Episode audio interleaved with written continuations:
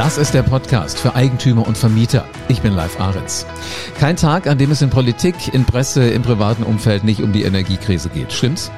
Über viele verschiedene Ansätze wird ja im Moment gerade auf allen Ebenen diskutiert, um die vielfältigen Probleme irgendwie zu lösen. Auch Mieter und Eigentümer sind natürlich massiv von den Entwicklungen betroffen. Eigentümervertreter, Mietervertreter, die beiden sind zwar nicht immer unbedingt einer Meinung, aber trotzdem haben der Hessische Landesverband des Deutschen Mieterbundes, Mieterschutzbundes und die Eigentümervertretung Haus und Grund jetzt übereinstimmt mehr finanzielle Hilfe für Mieter gefordert, damit eben diese horrenden steigenden Energienebenkosten bezahlt werden können.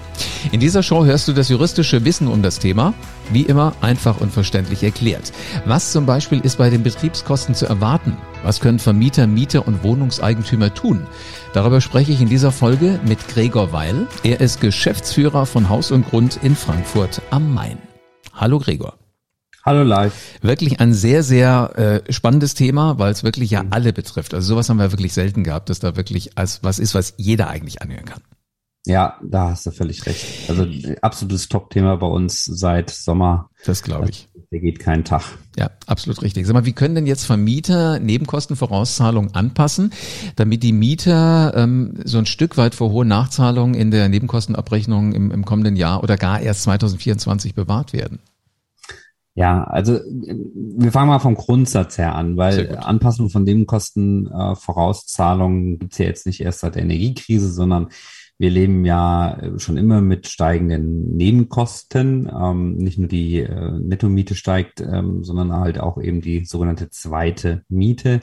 Da gibt es natürlich verschiedene Preistreiber. Ähm, auch Energiekrise und Inflation gehören natürlich jetzt auch dazu. Ähm, und der Grundsatz besagt, dass du als Vermieter immer nach einer Abrechnung ähm, natürlich die Vorauszahlungen anpassen kannst. Das heißt, wenn du als Vermieter siehst, oh, mein ähm, Mieter hat eine Nachzahlung von 600 Euro auf, auf aufs Kalenderjahr gerechnet. Mhm. Dann kannst du ihm sagen, du hättest gerne 50 Euro pro Monat mehr. Jetzt ist es halt eben so, dass die Energiekrise jetzt nicht ähm, gesagt hat, ich komme mal Ende des Jahres und äh, halt mich genau ans Kalenderjahr, sondern jetzt ist das natürlich irgendwo drin gewesen. Und ähm, da gibt es tatsächlich Urteile des Bundesgerichtshofes, die schon sagen, naja gut, also wenn zwischen den Jahren irgendwo ähm, etwas anfällt, wo ganz klar ist, dass äh, ja eine Kostensteigerung zu erwarten ist und du dann eine angemessene Prognose errechnen kannst daraus, dann kannst du auch ähm, zwischendurch natürlich ähm, deine Mieter anschreiben und sagen, passt auf, wird ganz schön teuer. Ähm, mein Versorger hat mir eventuell schon mitgeteilt, ähm, dass es hier neue Preise gibt und ähm, dass die aus auf den und den Gründen ähm, eben steigen werden. Und dann kannst du auch schon die Vorauszahlungen ähm, anpassen.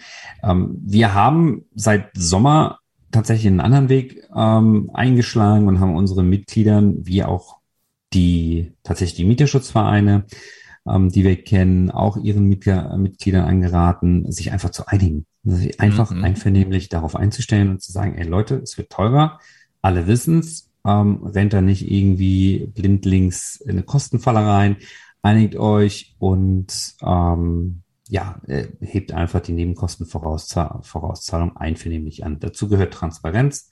Das heißt, wenn der Vermieter sieht, ich habe jetzt mehr Öl getankt zu einem höheren Preis oder mein Gaspreis geht durch die Decke, dann muss er das natürlich seinen Mietern mitteilen.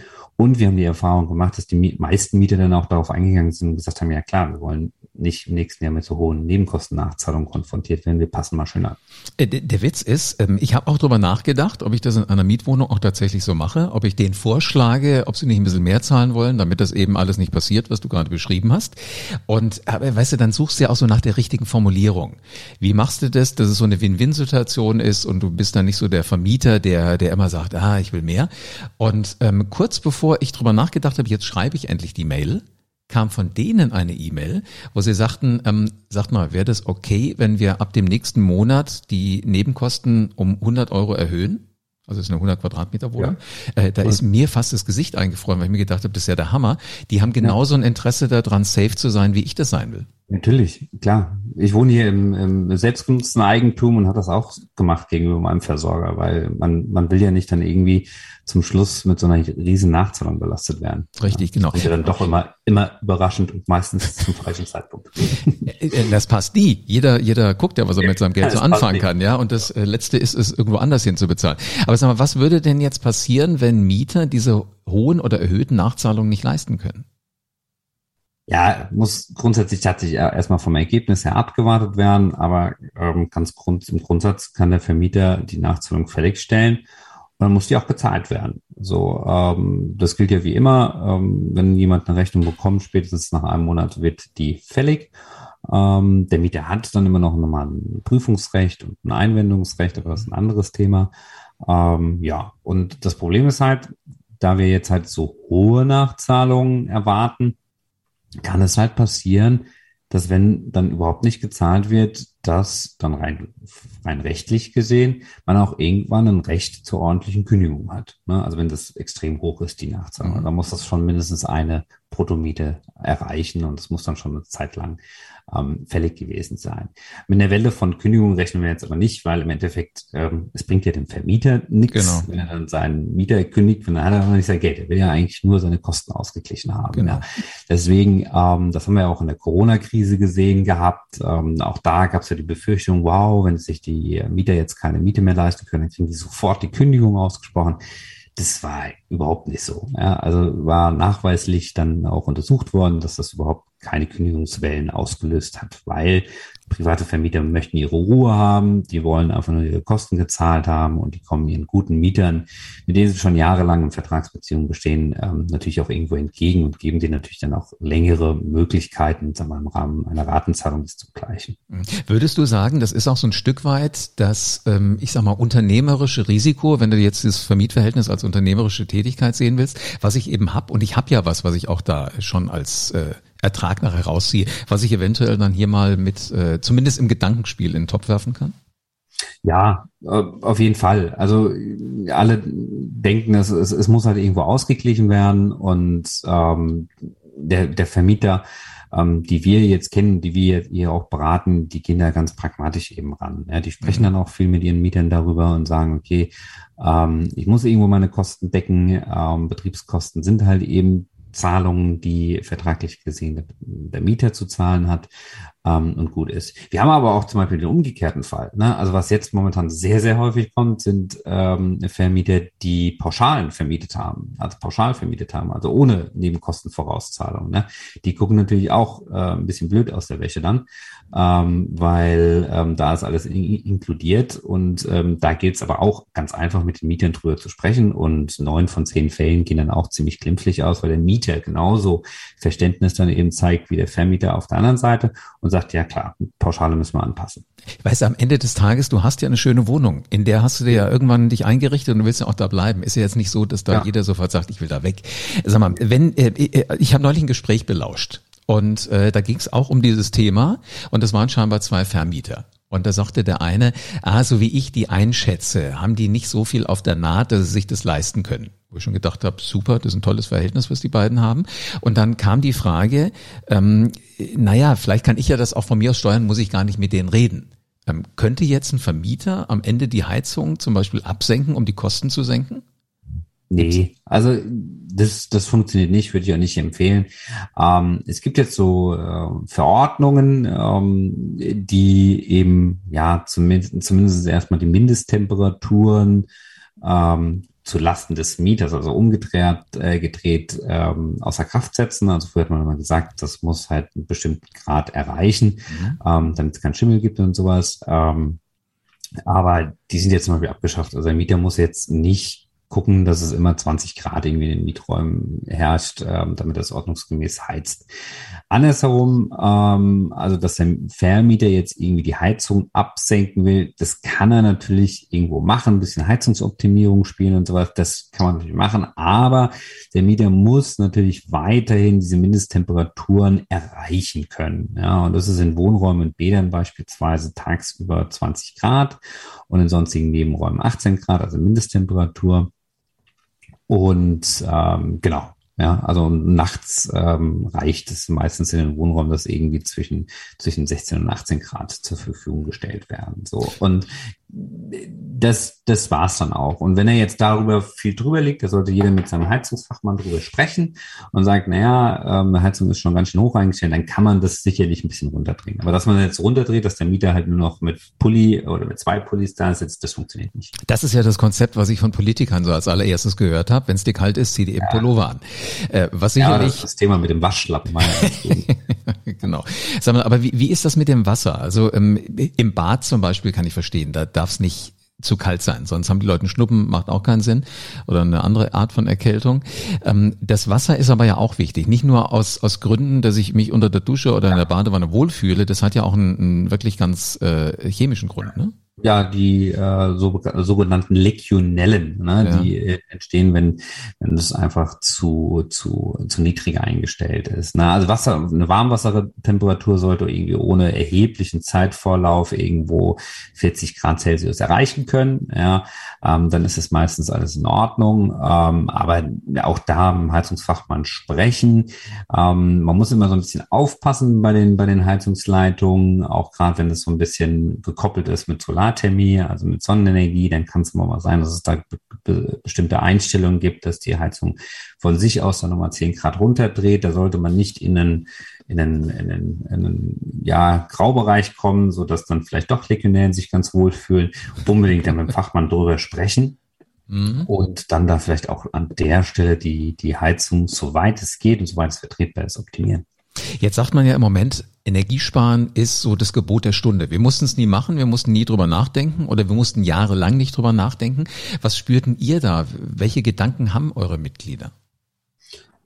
Ähm, die haben schon den Gedanken hinsichtlich der, der Energieeinsparung, das war ganz, ganz verschiedentlich. Also wenn wir jetzt zum Beispiel an die von mir eben angesprochene Solartechnik irgendwie denken, das ist noch extremst kompliziert. Ähm, ich habe mich jetzt in der letzten Zeit wirklich da ein bisschen mehr mit ähm, befasst und im Mehrfamilienhaus hast du dann immer ganz schwierige Voraussetzungen, weil du dann als, als Stromunternehmer quasi giltst mhm. ähm, und musst dann eben aufpassen, dass du mit dem Mieter Stromgesetz da nicht in, in Konflikt kommst. Also das ist alles noch sehr, sehr kompliziert. Das muss geändert werden, möglichst schnell. Und ansonsten kümmern sich die Leute jetzt schon darum, dass sie nochmal ihren Heizungsfachmann reinholen und sagen, okay, ähm, ich möchte mal gucken, ob das Ganze effizient läuft, ob das äh, ob, ja, irgendwie optimiert werden kann, ob eine, eine, eine Heizung nochmal neu eingestellt werden muss, ob das hydraulisch abgeglichen werden muss. Also hydraulisch Abgleich ist dann wirklich mit allen Heizkörpern und mit dem mit der, mit der Heizung als, als solches, dass dann nochmal genau geschaut wird, dass das ordentlich läuft. Also die machen sich da schon drüber Gedanken, aber viele wissen natürlich auch, dass das nicht so einfach umsetzbar ist, weil A, haben wir nicht genug ähm, Heizungsfachleute, die sofort äh, loslaufen können. Ähm, also wenn da jetzt heute anrufst, ähm, dann dauert es meistens ein paar Wochen. Ähm, und äh, zweitens, wenn du dann noch Material dazu brauchst, wird es natürlich alles noch ein bisschen länger. Aber unsere Mitglieder machen sich darüber Gedanken. Wir informieren auch regelmäßig in Informationsvorträgen eben dazu. Wir haben jetzt im ja, Januar nächsten Jahres äh, passend auch nochmal eine, eine, eine Veranstaltung genau zu diesem Thema. Was kann ich eigentlich alles an der Heizung machen und mit wem mache ich das und wie mache ich das am besten? Da haben wir einen Energieberater dazu eingeladen. Es wird bestimmt ganz ähm, interessanter Vertrag. Das kann ich mir vorstellen. Vor allen Dingen, weißt du, bei uns allen ist ja die Lernkurve so unglaublich hoch. Über Jahrzehnte hast du einfach die Heizung aufgedreht und hast dir gar keinen Kopf gemacht. Ja. Ich, ich habe mich auch mal gefragt, warum heizen wir eigentlich alle Räume in, hier in der Wohnung, auch die, wo wir gar nicht drin sind? Auf mhm. einmal redest du drüber zu sagen, hör mal, lass uns die heizen, wo wir halt drin sind und die anderen müssen jetzt nicht kochen. Ja, muss halt, muss halt aufpassen, ein bisschen was muss halt geheizt werden, ansonsten hast du halt dieses Schimmelproblem. Genau, ne? Und genau. ich, ich äh, hatte so am Anfang, das habe ich auch immer noch so ein bisschen die Bedenken, dass wir uns nächstes Jahr, äh, nachdem jetzt alle ganz viel Energie eingespart haben und auf einmal dann vielleicht in nicht mehr bewohnten Zimmern, weil die Kinder vielleicht schon ausgezogen sind, ähm, die Heizung auslassen und uns dann über Schimmelgedanken machen. Und das ist natürlich das Problem. Das hat aber natürlich auch der Gesetzgeber gesehen und hat gesagt, also Leute, ähm, ihr seid zwar im Mietvertragsverhältnis nicht mehr jetzt gezwungen, hier irgendwelche im Mietvertrag festgelegten Mindesttemperaturen zu beheizen, aber passt auf, ähm, Schimmel darf nicht entstehen. Ja? Mhm. Hat er ausdrücklich gesagt.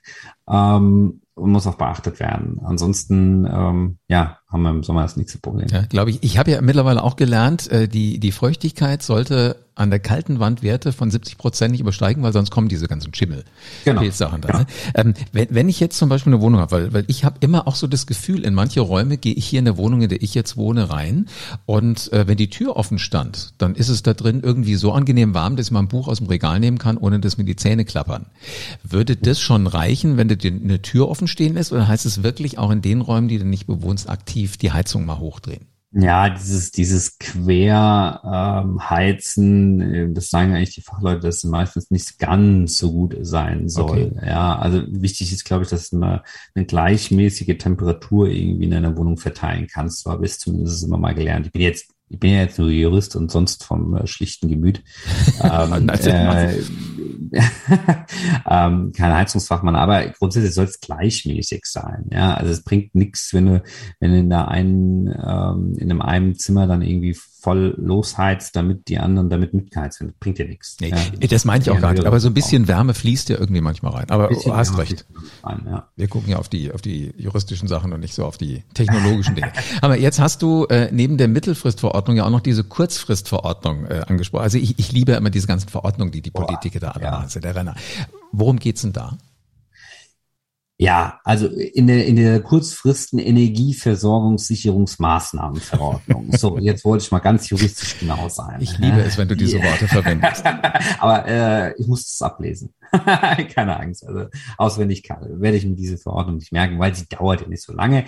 Sie trat nämlich schon am 1. September 22 in Kraft und tritt mit Ablauf des 28. Februar 2023 wieder aus. So, und da geht's eigentlich darum, dass die Gasversorger und Wärmelieferanten ihren Endkunden äh, bis zum 30. September 22 Informationen mitteilen mussten. Da ging es dann um den Energieverbrauch und die Energiekosten des Gebäudes und wie sich das äh, voraussichtlich entwickeln wird und ähm, wie ja auf was sich auf was sich der Kunde einzustellen hat ja und auch ähm, wo dann weiter informiert, wie kann ich denn Einsparpotenziale erzielen ähm, und so weiter. Wurden so ein paar Tipps gegeben. So, das Problem daran war, das haben die Versorger auch alle brav gemacht bis zum 30. September 22, dass da dann natürlich noch ähm, die ja irgendwie sich schön ausgedachten Gaspreisumlagen und Gasbeschaffungsumlagen irgendwie involviert waren